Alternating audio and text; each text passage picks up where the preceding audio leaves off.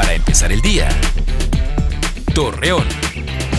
Muy buenos días, miércoles 21 de julio le presentamos la información para empezar el día.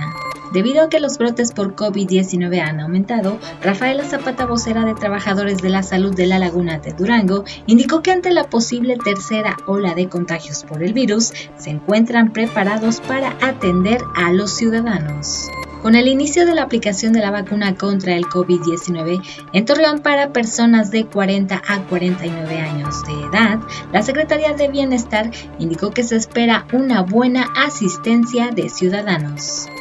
Manuel José Pineda Rangel fue presentado como el nuevo encargado del despacho de la Dirección de Seguridad Pública de Torreón. Asimismo señaló que seguirá trabajando para mantener la vigilancia de la ciudad.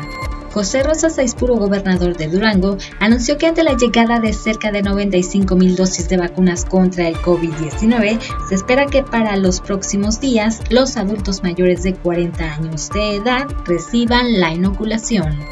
Hoy se celebra el Día Mundial del Perro, fecha que rinde homenaje a quienes son considerados como el mejor amigo del hombre.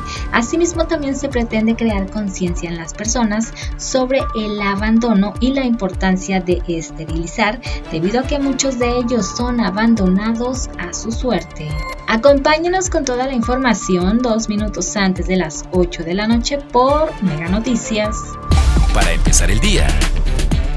Torreón.